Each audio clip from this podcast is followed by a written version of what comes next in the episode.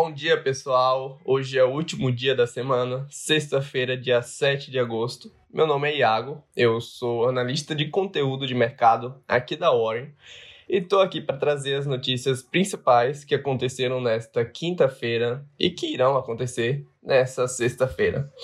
Então, vamos nessa. Em meio a uma taxa Selic em mínimas históricas, a Comissão de Valores Mobiliários recebeu entre quarta e quinta-feira três pedidos para registro de ofertas públicas iniciais de ações, IPOs, na sigla em inglês.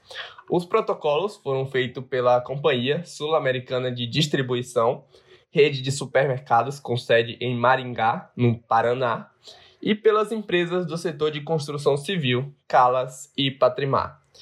Vale destacar que a loja Quero Quero irá realizar sua IPO na B3 nesta segunda-feira, dia 10 de agosto.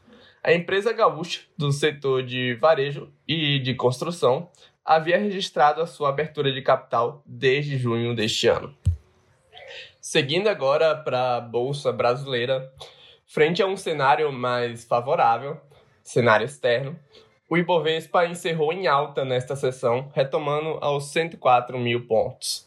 O índice brasileiro reagiu bem a mais um corte da taxa Selic, que agora vai a 2%, juntamente com a sinalização de juros baixos por tempo prolongado.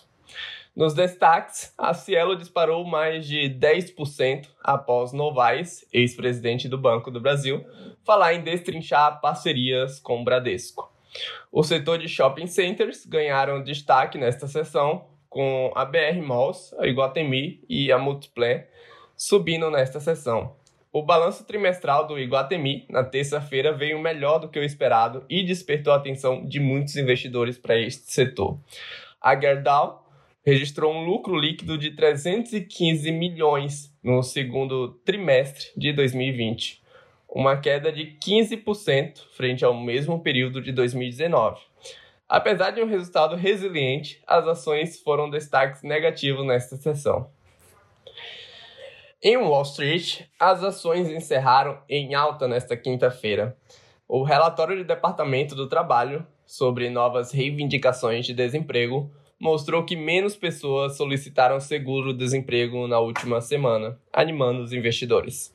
O Nasdaq fechou acima do 11 mil pontos pela primeira vez na história, com Facebook, Apple e Amazon encerrando em recordes. No mercado de juros futuros, as taxas curtas se ajustaram à sinalização do Banco Central de que a porta continua aberta a um eventual novo corte da taxa Selic. A taxa de contrato de depósito interfinanceiro para janeiro de 2021 fechou em 1,84%, uma queda de 5,14% frente à quarta-feira. O Credit Default Swap de 5 anos do Brasil recuou modestamente para 216 pontos e no câmbio no mercado doméstico, o fato do Banco Central ter deixado essa porta aberta para um futuro corte, o que não indica que vai acontecer, mas deixou aberta, ajudou a pressionar o câmbio, assim como o aumento da preocupação com a questão fiscal brasileira. A Petax encerrou a sessão em 5,34 na venda, uma alta de 1,27%. Na agenda do dia, é bom ficar de olho nos Estados Unidos o relatório Payroll e no Brasil a divulgação do IPCA mensal e anual, assim como o resultado trimestral da Sanepar. Bom, pessoal, a gente se vê na próxima semana. Um ótimo final de semana, uma ótima sexta-feira. Muito obrigado por nos ouvir e nos acompanhar e até lá.